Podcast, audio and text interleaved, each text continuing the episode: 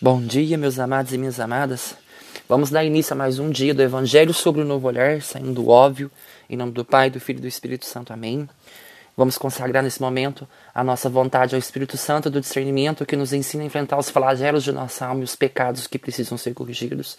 Que a sabedoria venha, nos santifique e fortaleça no caminho de salvação da nossa alma e que o espírito de profecia venha no nosso peito, tire o nosso coração de pedra, coloque seu coração de carne fazendo vencer os seus preceitos e mandamentos, e que o Espírito Santo nos ensine a orar, a orar em verdade e em santidade.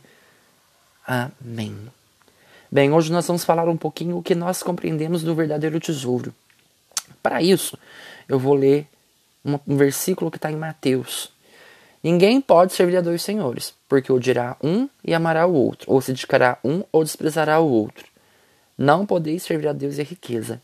Existe uma diferença entre ficar em cima do muro e ser imparcial. Ficar em cima do muro é quando você não se posiciona por algo que vai fazer bem à sua alma. Por exemplo, você tem que servir a Deus ou dinheiro. Uma das duas coisas tem que te fazer bem. Porque as duas podem andar bem em equilíbrio. Mas você precisa ter algo que você se centralize para que você se guie. Você, por exemplo, tem muitas pessoas que são, são católicas ou são de outras religiões. Elas são evangélicas, mas elas têm tendência de ir para uma outra religião, elas são inclinadas a uma outra coisa. Então você não pode ficar no meio do caminho, você tem que se decidir. E nessa hora você vai entender o que é o verdadeiro tesouro.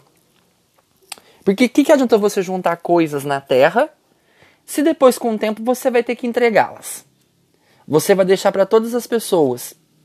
Você trabalhou para deixar para os outros, nada você vai levar. O que, que nós vamos levar dessa vida? A gente tem que se perguntar.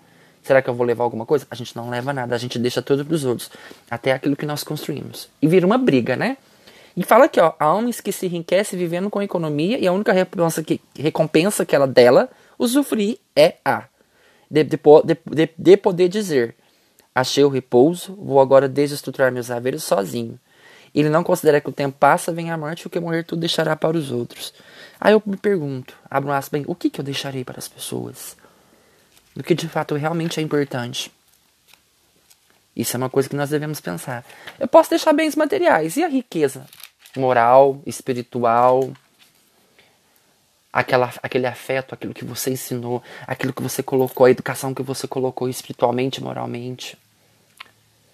Eu acho que é isso que é a nossa própria preocupação. O que, que nós estamos deixando para as nossas gerações futuras? Porque as coisas materiais vai ficar, mas a gente não vai levar nada dessa vida. Então, o verdadeiro tesouro é aquilo que você, de fato, é, é, é importante para você. Lá em Mateus continua e fala, ó. Não junteis tesouros na terra, onde a ferrugem e as traças corroem, onde os ladrões furtam e roubam.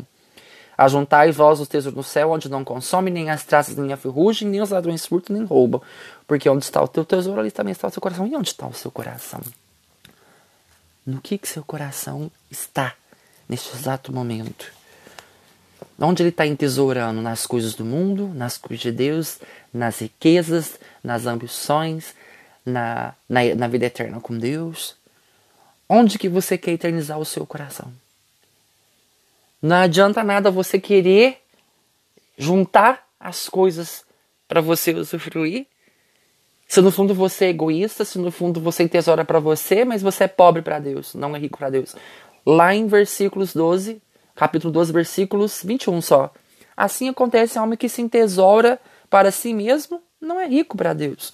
Deus não quer pessoas ricas materialmente. Jesus quer as pessoas ricas de coração.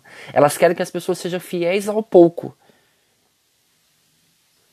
Se nós não somos fiéis ao pouco, como a gente será fiel nas coisas pequenas? Ó, aquele que é fiel nas coisas pequenas será também fiel nas coisas grandes. E quem é justo nas pequenas, o nas grandes. Ou seja, a gente tem que começar de baixo. A gente tem que tesourar aquilo que alimenta e santifica e salva a nossa alma. E não alimentar a nossa, nossa alma de coisas materiais. Porque não é isso que Jesus procura. Jesus quer pessoas de corações limpos, ricos na alma, na, no conhecimento, na caridade, na expressão. E isso que ele busca. E se a gente continuar nessa caminhada, a gente não vai conseguir nada. Ó, por essa causa dobras os joelhos em presença do Pai, ao qual deve a existência toda a família no céu e na terra, para que conceda segundo o seu glorioso tesouro que sejais poderosamente robustecidos pelo Espírito, vista do seu conhecimento do vosso homem interior, que está habite pela fé em vossos corações, arraigados e consolidados na caridade. Ou seja, o tesouro maior é aquela, aquele que nós temos uma vida convertida interior, para que a gente seja consolidado na fé, arraigados na caridade, a fim de que possais compreender a largura, o comprimento, a altura e a profundidade. Isto é conhecer a verdade de Cristo, que desafia todo conhecimento, e sejais cheios de toda a plenitude de Deus. A gente tem que desafiar todo conhecimento que desafia a nos perder a nossa fé. Desafie, seja plenos de Deus, plenos do amor, plenos da santidade, plenos de fé, arraigados em tudo, santificados em tudo. É importante a gente saber o que, que nós estamos fazendo. E para terminar, a gente aprender a verdade, reconhecer que o verdadeiro tesouro é aquilo que nós plantamos. Aonde estiver o teu, teu tesouro, onde estiver o teu coração, ali estará o teu tesouro. Exorta os ricos deste mundo a que não sejam orgulhosos nem ponham sua esperança nas riquezas volúveis, mas em Deus, que nos dá abundantemente todas as coisas para delas fluirmos. Que pratiquem o bem, se enriqueçam de boas obras, sejam generosos, comunicativos, ajunte um tesouro sólido e excelente, para que seu futuro afim de conquistar a verdadeira vida. Ou seja, esse é o verdadeiro tesouro, ó. Que enriqueçam de boas obras, sejam generosos, comunicativos, pratiquem o bem. Esse é o verdadeiro tesouro. Essa é a verdadeira riqueza que você deixa para as pessoas próximas de você. Então, onde estiver o teu, o teu coração, ali estará o teu tesouro. Então, que essa passagem de hoje, essa mensagem hoje, possa levar no seu coração a santificação necessária para que tudo brote vida, amor e santidade.